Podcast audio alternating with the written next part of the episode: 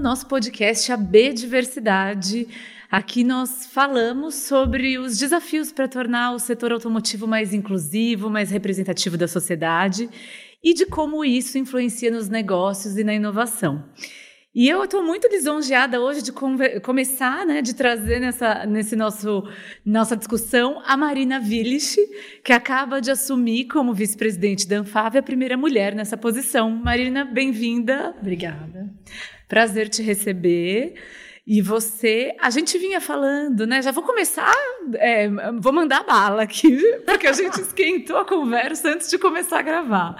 Mas nós vínhamos conversando dessa história de desse primeiro mês em que você assumiu essa posição na entidade. Então, gostaria que você contasse um pouco, né, para quem está nos ouvindo, como tem sido esse processo, né? E, e até é, a situação sendo uma mulher numa posição que nunca foi ocupada, que sempre foi ocupada por homens e tudo mais, se isso causa algum estranhamento ou alguma curiosidade a mais. Primeiro, obrigado pelo convite, pela oportunidade de falar de um tema que eu gosto tanto e que a gente vive todo dia. Né? Então, e que é um tema que vem mudando, um assunto que vem mudando diariamente, que a gente sente sente bastante progresso, bastante discussão, vamos colocar assim. Existe bastante debate, o que eu acho que contribui muito para o progresso e para o desenvolvimento de forma orgânica né, na sociedade. Mas esse primeiro mês está sendo interessante, porque, primeiro, é, é uma gestão nova, né? de uma gestão muito boa, de uma gestão de, muita qualidade, que passou por um momento dificílimo do país, do mundo, e então o desafio é como ser melhor, né? Como melhorar algo que já foi muito bom. Né? E mas toda vez que você tem uma gestão nova, você tem outras pessoas pensando. E eu sempre digo, tem uma pessoa tem uma ideia, tem duas, tem duas. Uhum. Tem três, já vira nove, né? Porque cresce em PG. Né? Sim. Né? Então, uh, e as pessoas também acabam. Você, você exaura um pouco a sua, a sua caixinha de ideias. Né? Você tem que se. E por isso que a renovação é tão interessante. Mesmo na empresa, eu sempre falo isso, né? Renovação é importante em todas as esferas e todos os níveis para dar essa oxigenada e vir coisa nova e mudar as perspectivas. Porque o interessante é a mudança de perspectiva. Né? E às vezes, de uma perspectiva diferente, uma ideia pode ser totalmente diferente, um sentimento pode ser diferente, uma proposta pode ser completamente diferente. Né? Então, Agora esse começo tá, o Márcio veio com força total, ele é um cara muito inovador, um cara bastante inclusivo, né, junto com o Bonini, com o Calcanhoto e a gente então faz, trocando figurinha, mesmo depois das eleições, né, é, nesse período até antes, antes da, da posse, agora da posse acho que deu um mês, né? É, tá chegando dias, perto é. de um mês. Mas de março deu um pouquinho mais, a gente fez algumas reuniões para aqui, inclusive para falar do tema de diversidade, do tema de inclusão, do tema da gestão da, da, da, da empresa Anfávia, né, da associação em si da Anfávia, e do, do, enfoque, né? Quais uma agenda positiva, uh, se a gente mantém a mesma, se a gente dá alguma alterada, o evento achei que foi um sucesso, também foi dá uma dá bastante credibilidade para as ideias novas. E, e assim vai, quer dizer, é uma. Tá passando um pouco a, a, a, pandemia, não acabou ainda, mas ainda agora melhorou um pouco. A gente consegue fazer mais reuniões presenciais com o governo, entre nós, eventos. Então, isso também contribui para melhorar a, a agilidade e eficiência de alguns temas que, às vezes, por conta da pandemia, ficaram, ficaram parados. Né? Sim. E aproveitando esse gancho, você começou um pouco falando de ideias, né? Que três pessoas já têm nove ideias e tudo mais, nove ou mais. É, e eu gostaria de trazer esse aspecto de inovação, né? Porque a Anfávia, como uma associação que representa a indústria automotiva, as fabricantes de veículos no Brasil, tem esse desafio enorme nesse momento, porque a gente está vivendo essa ruptura dessa indústria, né? De pensar em novos modelos de negócio, de ter discussões com os consumidores uma preocupação maior com meio ambiente e tudo mais. E inovação tem sido a pauta de todas as empresas. E aí, não falando particularmente da Anfávia, porque de fato, a última gestão, uma, uma, série de desafios foram colocados e, e, eles foram encarados, encarados de uma maneira muito inovadora, mas associações em geral têm uma dificuldade nessa velocidade da inovação, né? Então, gostaria de ouvir um pouco de você, como que vocês vêm endereçando essa questão aqui na Anfávia?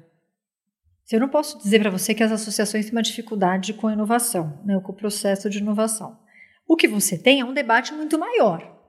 Né? Eu brinco que nem reunião de condomínio. Se você dentro da sua casa, se eu chegar hoje na minha casa e falar, bom, quero mudar a cor do meu, da parede da minha cozinha, já vai ser um problema que eu vou ter que discutir com meu marido, meus filhos vão se meter, a, a minha funcionária vai se meter, a minha mãe vai chegar, nossa, cor é horrível. Então já tem, isso só dentro da cozinha da minha casa. Já é polêmico. Isso é só para dormir. Se vou descer para a assembleia de condomínio e falar, agora eu quero mudar a cor da parede da cozinha do salão de festa, mas vai ter cada um acha uma coisa, né? Então, quando, agora, muito provavelmente a decisão é muito mais diversa. Na minha casa sou eu, meu marido, minha família ali, eventualmente o arquiteto. Uhum. Agora, se você envolve mais players com diferentes interesses, diferentes visões, diferentes necessidades, claro que o debate é mais extenso, mas ele é um debate mais completo. Certo? Então, as associações demora mais do que uma startup, por exemplo, claro, né? Porque você vai ter diversas, pega a CNI, você tem diversos setores da indústria. Né? Dentro da fábrica, você tem diversos setores. Você tem máquinas, você tem é, pesados, você tem leves. Dentro de cada uma desses pilares, você tem uma diversidade enorme de players, né? de, de fábricas com diferentes interesses. E na associação, a gente, a gente não debate esses interesses, cada um tem a sua estratégia de negócio.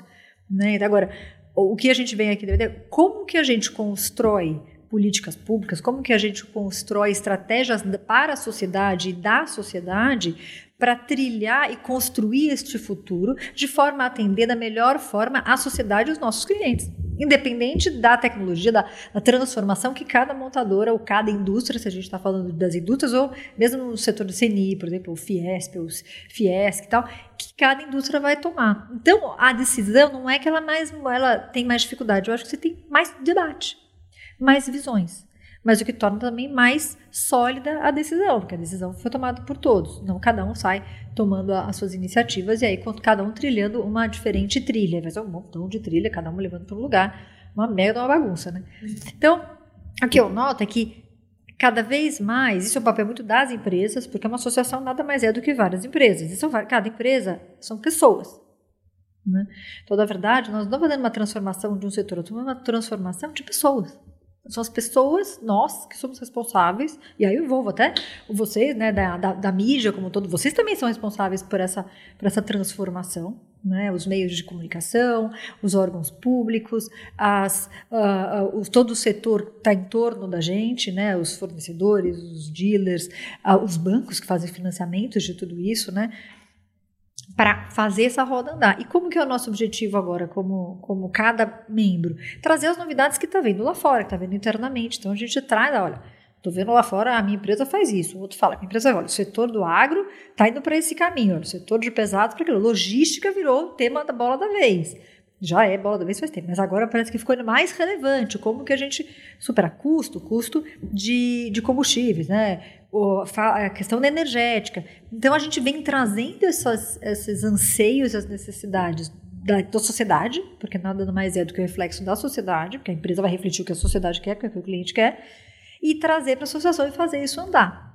Então, é, é bastante complexo, mas eu vejo como um debate muito rico. Pelo menos na Fábio a gente tem um debate muito rico, muito aberto, né? psicologicamente seguro. A gente pode falar a nossa, a, o que a gente vê para o futuro, né? E todo mundo tem voz, cada, cada empresa ali, cada associado tem voz para dizer, olha, eu acho que esse aqui é o interesse melhor, tem que ir por aquele lado, e no final a gente vai ter, então, uma visão 360 do que a gente acredita ser o, o mais importante para o setor evoluir. Sim, perfeito. E Marina, voltando um pouco, né, dando um passinho para trás, é, gostaria que você falasse um pouco mais da sua trajetória profissional, né? Então, você está nesse momento e fala com muita propriedade sobre esse trabalho dentro de uma associação. Então, qual a sua bagagem nesse campo e também o que você fez? Hoje você está também na GM como vice-presidente de comunicação e ESG. É, sustentabilidade, se não estou enganada. É, governamental. sustentabilidade. Institucional. muitos, muitos pratinhos aí para equilibrar. E como, tem, como foi sua trajetória é, profissional?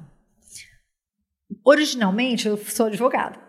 então, e é engraçado porque as pessoas me perguntam, né? Ah, como é que você é, decidiu ser advogada? Bom, eu venho de uma família que tem mãe juíza, pai advogado, tio juiz, tia advogada, primo promotor, só tem promotor, advogado e juiz na família, é uma loucura, né? Procurador. Não tem um dermatologista, não tem um pediatra. Fala, pô, não tem um pediatra agora que eu mais preciso. Sacanagem, né? Então, agora, se você tiver um problema jurídico, um contrato para analisar, e todo mundo acha que é trabalho de graça, né? E todo mundo acha que você fez direito, você é especializado em tudo. Vem perguntar os negócios e fala, gente, eu não tenho a menor ideia. Nem na faculdade eu aprendi isso aí. Mas aí é igual jornalista também. Ah, é? A gente tá junto. Você sabe tudo, né? Muito bom. Então, eu com oito anos de idade, a minha mãe estava fazendo concurso, ela estava lá jogada antes, ela estava prestando concurso para magistratura, e ela estudava à tarde em casa quando a gente chegava. De manhã para o cursinho, à tarde, ela estudava a tarde inteira, ela estava umas 16 horas por dia. E eu chegava, ia lá conversar com ela, estava na cama, estudando, né? Ela sempre estudou na cama. Eu também trabalho meu home office, eu fico com as pernas para cima, assim, eu não consigo ficar com a perna para baixo muito tempo parada. e ela estava lá, eu lembro da cena, assim, né? Que cheia de cobertor tal, um monte de livro na cama, porque naquela época nada era digital. Não que faça muito tempo que eu tinha oito anos, lógico. Lógico você que não. Pode notar. Ninguém aqui está dizendo isso. e aí, aquele mundo de livro, era a Constituição, Código Civil, Código de Processo Civil, Penal, um monte de coisa anotada. E ela falava, toma de mim. Então eu pegava a Constituição e ela falava artigo tal. E ela tinha que saber decor. Ah. E eu começava a perguntar. Nossa, mas o que quer dizer isso? A Constituição não é uma coisa simples de se entender, né? E ela começou a me explicar, tá? e eu comecei a gostar daquilo. Sabe? Nossa, que legal, mas por quê? Tá? E na escola eu devia ser aquela aluna chata, porque eu era aquela que causava, não, que queria fazer baixinada, a escola não deixava, dizia que era um direito constitucional. Era toda estado. política, assim, é. Não, e as professoras já falavam assim, essa nanzinha, coitada dessa menina, né, tá ali, desse tamanho, falando pra gente tudo isso, que tem que, não, vamos lá, né, eu só estou um toco hoje, né? eu quero direito constitucional tal. E as pessoas falam assim, oi, que foi, né? O que, que você está falando? Então, tem um monte de coisa que, que foi aflorando em mim. Porque você via resultado. Fala, poxa, então quando você tem razão, quando você está aqui defendendo os direitos, você está precisando sem resultado. E aí fui fazendo. Nossa, eu ia, toda vez que tinha um, um multicorte na, na, na, escola, eu sempre participava, então eu fui prestar direito, que era uma coisa quase que natural, né? Sempre achei que fosse advogar, fosse ter história de advocacia tal. Trabalhei com a minha mãe uma época, depois no fórum, né? Aí falei, não, carreira pública não quero. Aí fui para escritório de advocacia, escritório grande de advocacia, tal, área de Project Finance, área de direito administrativo, área de Banco Central, de Irmandés e tal. E putz, não é isso. Não tô tão feliz, é, né? Não era exatamente. E eu crente que eu queria ser advogada, minha cabeça era só isso. Aí fui, entrei no programa de trainee da Mercedes. Que me inscrevi sem nem saber o que era, porque era uma caixa postal no anúncio de jornal. Eu não sabia que era Mercedes, eu não sabia. Sabia que era um programa de trainee, mas não sabia nem para quê. Escrevi. Né? Desbravadora, né? Não, eu achei essa coisa, achei legal. Ah, vou, me inscrevi, depois de um tempão me chamaram. Comecei no programa de trainee. Imagina só, eu estava acostumada a trabalhar ali na, na Berrine, né? De taier, salto, faculdade de direito tal. Quando eu cheguei na fábrica em São Bernardo, eu falei, meu Deus, gente, né? Sete da manhã você tinha que estar lá. O escritório de advocacia começa às oito, né? daqui, né, pertinho, paguinha na garagem. Não, você parava o carro lá longe, tinha que vir andando. Eu já achei aquilo, né? Eu vou ficar aqui seis meses. Acho que 11 anos. Pagou a Paguei língua. a língua, assim, várias vezes. Eu falei, nossa, por isso que eu falo. Você não pode falar nada assim muito... Porque a vida muda, a vida te muda. E adoro fábrica. Adoro o processo de produção, adoro ir lá ver novas tecnologias, adoro falar disso, adoro na engenharia eles me explicarem um monte de coisa inovadora e tal. E fiquei na área tributária, na área tributária tal. Fui para a Alemanha, voltei, continuei na área tributária, até que virei head de techs na Mercedes. Falei, pronto, agora então tá tudo certo, né? Eu já era casada faz tempo. E aí, tava tranquila, me chamaram na GM, eu gostei da posição, falei, ah, legal, comecei a fazer o processo um processo de seleção, né? Quando a gente acha que a gente domina a nossa vida e que a gente está sob controle, né? Está tudo sob controle, você está no comando da sua vida. E aí, quando eu fui fazer, quando eu ia entrar para fazer entrevista, o último nível de entrevista lá com o presidente e o CFO, descobri que estava grávida, né? Ah, mulher tem essas emoções ainda, aí, né? Uma grávida de três meses, né? Aquela grávida de 15 dias. Meu Deus, como é que eu não percebi? Aí eu não percebi, juro. Isso é ridículo, mas aconteceu comigo, fazer o quê, né? Aí, é a vida. É. Aí liguei lá, falei, olha, sabe o que, que é? Talvez eu não possa ir fazer a entrevista também porque eu estou grávida. Ela falou, não, mas não tem problema nenhum. E o pessoal lá de Detroit, né, que era com quem eu estava falando, o pessoal de Texting em Detroit, parabéns, se você quiser continuar no processo, a gente também quer. Ai, que ótimo. E aí eu falei, nossa, né? Assim, pra mim foi isso, foi 2013. Né? Nem, a gente nem falava de diversidade. Eu nem sabia o que queria dizer diversidade. Assim, se alguém me perguntasse o que é inclusão, eu X, não ia saber, tá? Então, e não tinha essas pautas, não nada disso. A gente ia nas empresas, eu, sei lá, às vezes me perguntam, ah, eu tinha machismo, tem machismo, às vezes, naquela época eu não sabia identificar.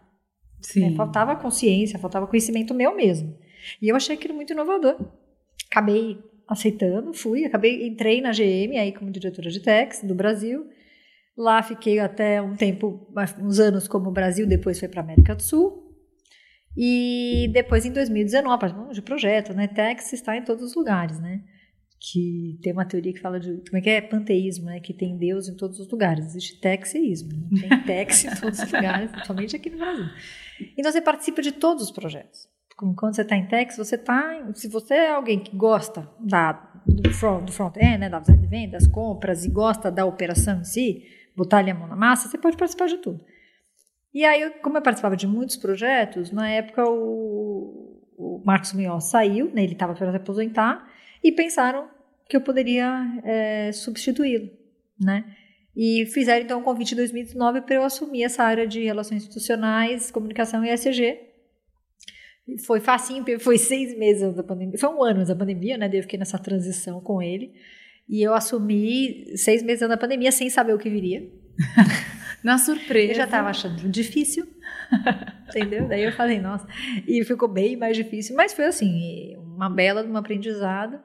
E o que eu acho mais interessante é que provou até para mim mesma que a gente pode fazer um monte de coisa se a gente quiser. E aí eu saí de uma, uma posição de autoridade em Tex, quer dizer, não só na GM, na GM mas aqui mesmo eu falo, participei da CAF a vida inteira, do GETAP, eu sou vice-presidente do GETAP, é, com o governo, com, você conhece todos os players, o mercado tributário é pequeno, também você conhece todo mundo, o mercado jurídico também é pequeno, por uma área que eu não conhecia nada. Né? Assim, governamental conhecia um pouco mais, mas comunicação, por exemplo, não conhecia nada. ESG, o que a gente sabia, o que eu sabia era o que todo mundo sabe, né? E já fazia parte do Instituto GM, tudo, já tinha as minhas ações de voluntariado, mas na, não na, na, gestão. E aí tudo isso, assim, para mim foi um gigante desafio, mostrando que a gente tem muito a aprender, né? Que nunca é tarde para recomeçar e nunca é tarde para aprender uma coisa nova e quão rápido a gente consegue aprender. Que legal. Entendeu? E, a, claro, eu tenho uma equipe maravilhosa que se dedicou 100% do tempo também para isso, né? Quer dizer, você tem que ter uma organização que, que dá o suporte como um todo. Mas quando alguém hoje em dia me pergunta, puxa, você feijão eu faria 10 vezes de novo. Uhum. E puxa, alguém, alguém vem para mim, ah, eu não tô, não tô feliz na minha área, tal, quero mudar. Eu falei, muda.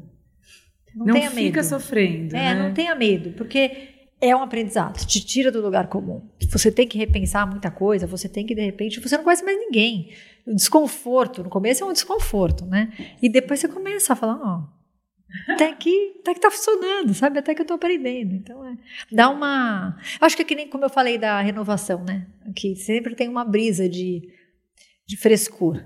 Na nossa carreira é a mesma coisa. Exato, muito bom. Eu sei que eu nunca cheguei a ser advogada. Nesse processo todo, advogada mesmo. Advogada mesmo, que eu até achava que eu queria ser desde pequenininha. Você rapidamente sou, abandonou esse Sou uma advogada frustrada. uma quase. Daqui a pouco você está aí, né? No escritório. Ai, ainda fica assim, às vezes, às vezes você nasce assim, um advogado dentro de mim em casa, meu marido fala, ih, já veio advogado aqui.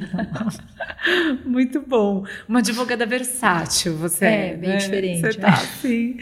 E você falou dessa posição de vice-presidência, né? Que a, a gente falou, começou o bate-papo falando da Anfávia, mas na realidade é raro até mulheres na vice-presidência das empresas do setor automotivo como um todo, né? A gente tem o nosso estudo diversidade no setor automotivo e é muito claro como a alta gestão, né, posições de diretoria, vice-presidente, presidência, presidência, são é, dominadas por um mesmo perfil, né? Que é muito masculino, muito branco, que é, na verdade, o perfil que a gente conhece e vê. E não é uma particularidade do setor automotivo, né? Acaba que as organizações são assim e, felizmente, é, esse pensamento, essa consciência de diversidade e inclusão está vindo para mudar. É, eu gostaria que você falasse de quais características, no seu entendimento, nesse momento do setor, nesse momento do mundo, são essenciais para uma posição de liderança em geral. Eu citei diversidade aqui só para a gente puxar a brasa para a nossa sardinha, mas... Tem muita coisa a ser feita, acho que muita coisa já se fez e vem se fazendo, mas tem muitas oportunidades em termos de diversidade, né? E eu acho que o fato de trazer diversidade né, é trazer inovação, trazer resiliência, trazer flexibilidade, trazer novas perspectivas. E o líder hoje, ele tem que, em primeiro lugar, ser flexível, resiliente, psicologicamente estar no, criar um ambiente psicologicamente seguro, assumir que não sabe tudo, ter a humildade de saber, putz, errei, tenho que melhorar, ou estar tá sempre atento, estar tá sempre querendo crescer. Um líder participativo que está dentro do, do contexto, tanto numa associação como numa empresa, como dentro de casa, né? Você, na sociedade como um todo, você fazer, se colocar não como líder, mas como parte de um time, né? O maestro de uma, maestro de uma orquestra. O maestro é mais importante do que o solista do violoncelo? Não. Ele é mais importante do que o pianista? Não. Né? Mas ele tem a função ali dele é de gerir, é de coordenar, é de dar a direção. Não que ele seja mais importante. Então, é uma, são características que, que chamava-se de soft skills, eu acho que deveriam ser important skills, vital skills. o resto você aprende. Né? Então, a técnica, tudo que eu acabei de falar, né? a parte técnica do trabalho, a parte do conhecimento, você aprende. Isso, ah, o perfil do líder, essas qualificações, não que você não aprenda, mas é bom já ir criando desde o começo. Você não vira líder só quando alguém vai pôr uma patente na sua. Vai falar, agora você é vice-presidente. Você já pode ir criando isso desde o começo, desde que você é estudante, desde que você é, está na sua comunidade. Se você é uma pessoa que não tem oportunidade para a faculdade, Líderes não tem que. Só, só porque você foi na faculdade, você virou líder. Quanta gente vai para a faculdade que não é líder? Né? Quer dizer, dentro da sua comunidade, dentro da sua família, dentro do seu ambiente. Daí você vai trabalhar dentro do seu ambiente de trabalho, dentro da sua escola, dentro da, dali do, no condomínio. Né? Na, como que você exercita isso? A escuta, o aprendizado, a humildade, a flexibilidade, a inovação. Né? A congregação, que também é difícil, vamos unir e não separar. Ou a gente brinca, a gente fala muito né, o yes and e não no but. É muito comum você dar uma ideia nova e a empresa, a partir do momento que você. Eu fui Lean Practitioner e Lean Leader muito tempo. E quando você Lean, depois vira ágil, tem um monte de metodologia de Six Sigma, né, de metodologia de inovação e de, de, de processo. Quando você aprende isso, né, go to Gamba, que você vai para a produção, você vai para a linha, você vai em finanças, área de finanças, né? Então você vai para o pessoal que está lá calculando caixa, por exemplo, para a área de compliance de tax. Vai entender primeiro o que ele faz, antes de você ficar aqui dando ordem, vai primeiro ver o que a pessoa está fazendo. Entender como que funciona e perguntar para ela como é que melhora a vida dela, como é que melhora o processo dela. Não você ficar aqui, né, de cima ali, falando, faz isso, sem saber nada. Você sabe também a questão da ouvir e agregar. Então, muitas vezes você vai numa fazer um projeto de inovação ou numa ideia, ou mesmo na, na por exemplo, né? Alguém dá uma ideia, talvez não seja exatamente aquilo que você tinha em mente. Ou você acha que a sua ideia é melhor, mas a partir do momento que você fala, não mais, você já matou aquela ideia. E se você é o líder e a pessoa é o seu liderado, você inibe aquela pessoa e todos os outros que estão assistindo a ter essa mesma reação e ter uma ideia, e dar uma ideia. Mesmo que não seja a melhor ideia do mundo, não interessa uma ideia. Né? É aquilo que eu falei, uma ideia gera outra, e aquilo vai. É, o ambiente psicologicamente seguro para você dar qualquer ideia, fosse uma ideia ainda, né? Ninguém é punido por ideia. Pode ser idiota. Eu já tive inúmeras ideias idiotas. Desde que você fala, execute a ideia, ainda é uma ideia. E aquilo vai, e aquilo vai o ambiente propício para a geração. E é o IESN. Então, acho que hoje o líder tem que ter esta visão, agregadora. E unir também, às vezes você tem, tem acontece muito na minha área ali. Você tem junto a cinco pessoas, alguém parece que as ideias são divergentes. Na verdade, elas não são. Você tem que saber identificar aquilo que tem em comum. Porque você deixa a divergência de lado, mas aquilo que tem em comum você consegue otimizar, melhorar e executar. Executou aquilo ali, tira da frente, vem a, a, agora a gente está na divergência, agora a gente tem um problema. Gosto de verde, gosto de amarelo, beleza. Bom, mas como é que a gente vai chegar no azul? Entendeu? Como é, ou não, vamos ter os as duas ideias e as duas ideias trabalham em paralelo. Então é muito mais trabalhar, que agora não é, não é, o, mundo, não é o mundo VUCA, né? Tem um outro nome, acabei de esquecer. É o BANI. BANI, né? né? Essa flexibilidade de tá, saber mudar, saber aprender, saber reconhecer que tem que mudar e mudar rápido e ter agilidade, né? Sim, completamente. E a, é, pensando até nessa questão de agilidade, olhando agora é, a sua gestão como vice-presidente da Anfávia e a do Márcio de Lima Leite como presidente, tem aí um triênio, né? São três anos. A gente teve a comprovação de que muita coisa acontece em três anos, mais do que nunca. que a gente né? os, os dois anos mais intensos de pandemia, parece que a gente viveu dez, né? Você lembra de uma coisa e fala, meu Deus, quando isso aconteceu? Então, dá para acontecer muita coisa. E o Márcio chegou muito com essa proposta de trazer os temas emergenciais para a mesa, pensar nessa questão da competitividade do setor e olhando um pouco para frente depois desse momento tão difícil para a indústria, para a sociedade que foi a pandemia.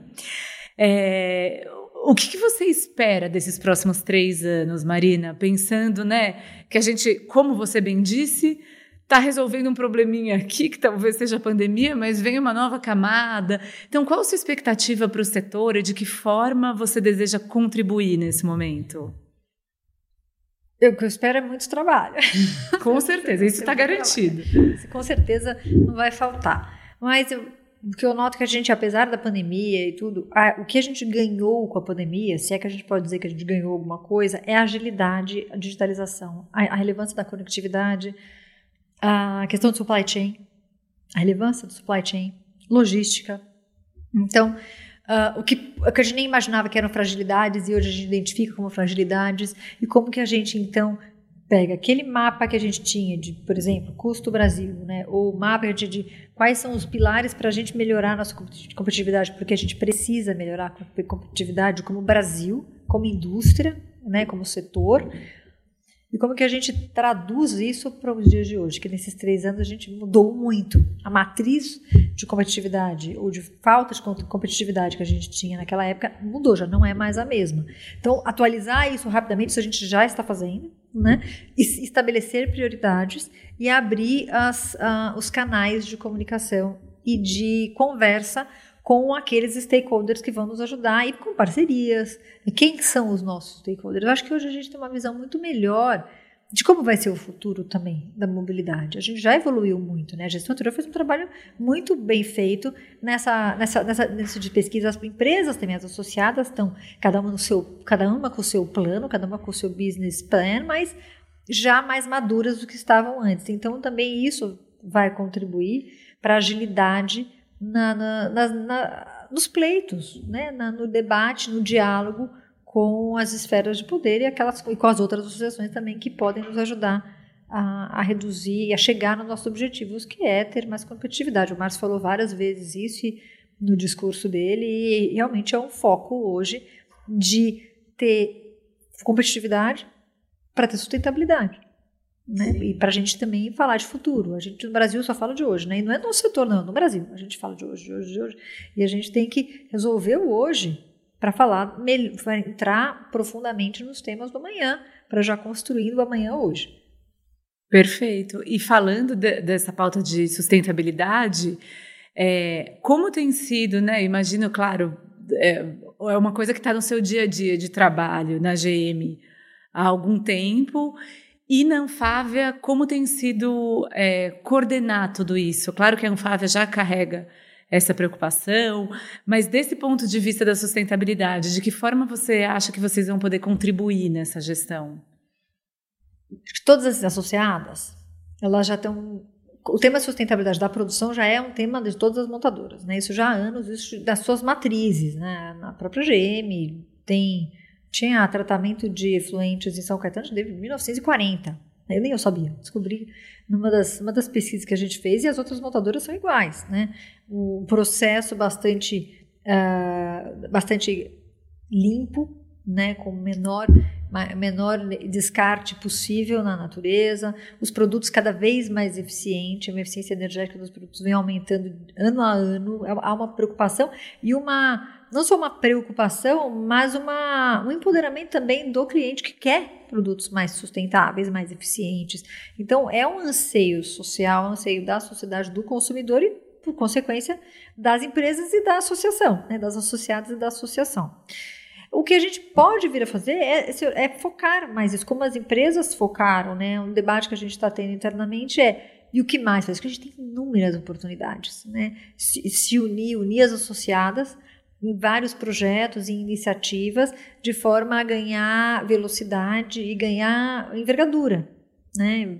Cada, cada montadora tem o seu instituto, cada montadora faz a sua associação.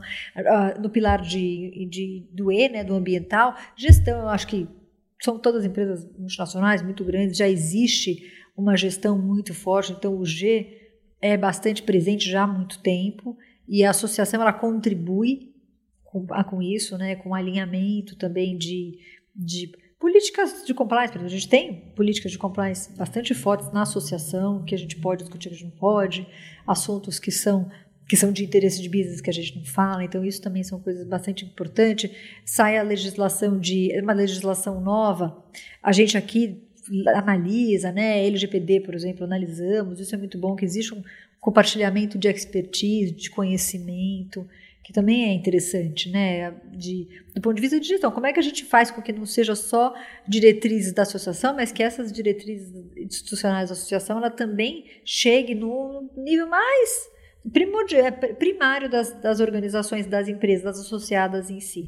E a questão social, né, o S, que entra muito a pauta da diversidade e inclusão, no basta só ser diversidade, você tem que ter inclusão, e como que a gente pode atuar mais no pilar social, né? Você tem a empregabilidade, a, ou a qualidade do emprego, a, o, a, as pessoas, né, os empregados, como que a gente contribui para as nossas comunidades, quais são os feitos que a gente está fazendo para as comunidades em onde estamos presentes. Né?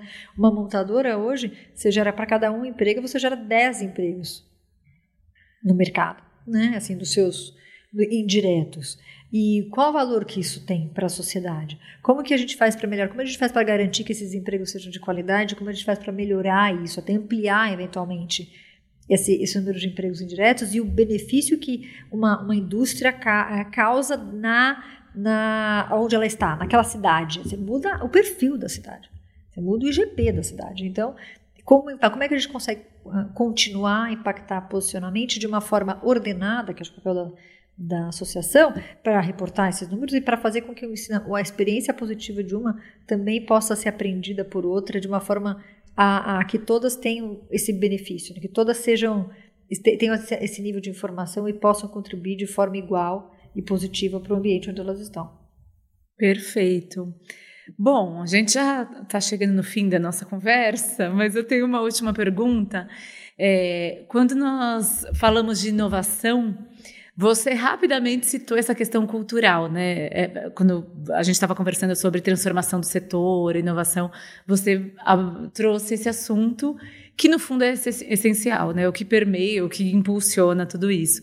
Então, eu gostaria de encerrar com a sua visão do que é importante nessa transformação do, cultural do setor, e aí olhando como você bem disse agora falando de emprego, as montadoras têm um reflexo muito grande nessa cadeia de valor. Tanto para trás, pensando em fornecedor, para frente, pensando em concessionárias.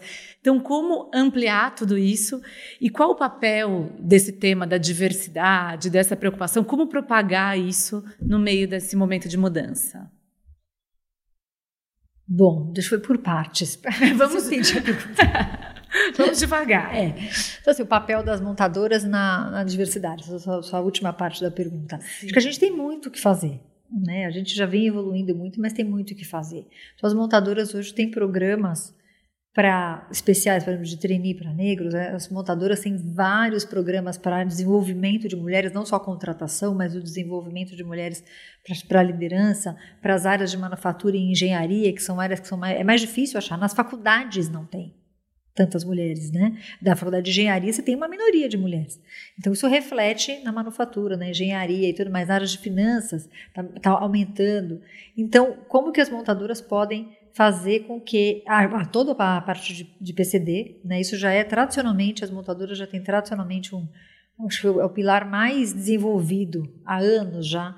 E você tem adaptações na fábrica mesmo, que eu posso falar na, na, da GM, mas eu sei que em todas tem você tem adaptações para cadeirante, por exemplo, você tem adaptações para pessoas que não têm um membro, você tem adaptações para uh, deficiente auditivo, deficiente visual.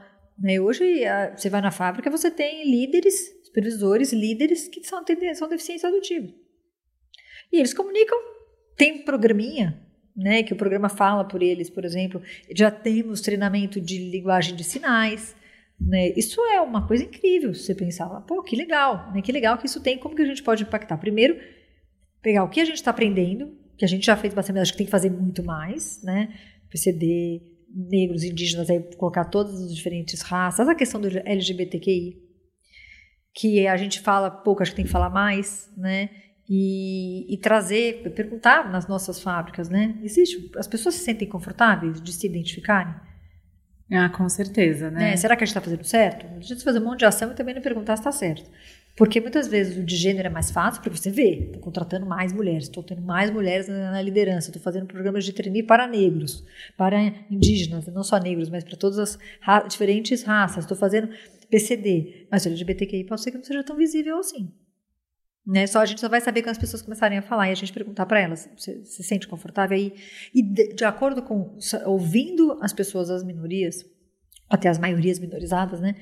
O que, que a gente precisa fazer mais? A gente desenvolvendo e passando isso, o mesmo ensinamento que a gente tem, o aprendizado que a gente tem, as pra, o que deu certo, o que não deu certo, passar para os nossos fornecedores. A gente já tem comitês nas empresas com fornecedores de ECG, com os concessionários, com as comunidades onde nós estamos. Mostrar isso deu certo, isso funciona.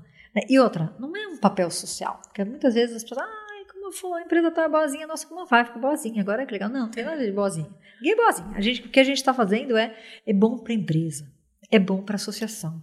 A, o mercado, ele é diverso.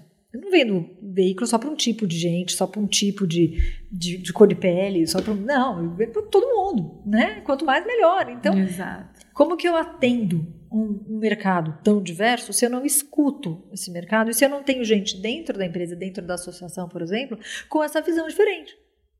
Eu posso estar hoje, eu tenho três filhos, né? Então hoje sou uma mulher, trabalho, tenho três filhos, eu tenho algumas necessidades. Mas pode ter uma, uma, uma mulher mais, mais velha, uma adolescente, uma, mulher negra, um indígena que mora lá no, Amazonas, aí uma, pessoa que mora, que vai trabalhar com o carro, uma pessoa do agrobusiness, tem necessidades completamente diferentes das minhas. Quando eu venho aqui, eu dou a minha opinião, é com base na minha experiência. A Marina, que tem um monte de falha, que tem um monte de, de, de experiência em algumas coisas, um monte de coisa que não tem experiência, que nunca viu, que não sabe as dificuldades, né, nível social, não é? E eu posso dar uma opinião que ela, nossa, que sem noção, não. E numa reunião onde você tem pessoas diferentes, eu falo, dou uma opinião, eu falo, não, mas você está falando disso porque você mora em São Paulo, Sim. classe social tal, branca, você, mas você está falando privilegiada, certo? Não, mas olha, eu sou aqui do Nordeste, eu estou aqui no Rio Grande do Sul, eu sou de uma classe social diferente, sou mais velho, sou mais novo, sou homem, sou, sou homossexual, sou o que for, diferente de você. Então eu tenho outra necessidade, eu quero outra coisa do seu produto. Então, na verdade, é um ganho enorme para a empresa, para a associação e para a sociedade. Então, quem souber trabalhar melhor com a diversidade e a inclusão, porque não adianta só ter um monte de gente diferente no seu, no seu board, um monte de gente diferente na sua empresa, na liderança, um monte de gente diferente na associação, sem deixá-los, sem ouvi-los e sem ouvir a ideia e implementar a ideia. Né? Quer dizer, né? É, chamar para festa, convidar para dançar, deixar escolher a música e fazer e participar do comitê de organização da festa. Né? São os quatro pilares da diversidade e inclusão. Sim, não processo basta, completo. Não basta só convidar para vir para a festa. Né? Isso é só é, é, é, a porta de entrada. E quem conseguir trabalhar e melhorar essa visão vai ter, de fato, uma visão 360 do como é o mercado. E vai poder aproveitar isso para o negócio. Então, é uma estratégia de diversidade e inclusão, é uma estratégia de mercado, uma estratégia de negócio que a gente tem que aprender a lidar e identificar o que mais a gente tem para fazer, porque tem muita coisa para fazer. E quando, quando, quando, como, e o que está tá dando certo fazer mais, o que não deu certo fazer menos. Muito bem. Perfeito. Acho que essa dica Tá fácil de anotar para todo mundo. Muito bom, Marina. Foi um prazer enorme conversar com você. Obrigada. A mim foi o meu, eu adorei. Maravilha. Quem está nos ouvindo, pessoal, é, acompanhem aí sempre no. Segue, siga a gente no seu agregador de podcasts para ver todas as novidades. E ficamos por aqui. Até o próximo.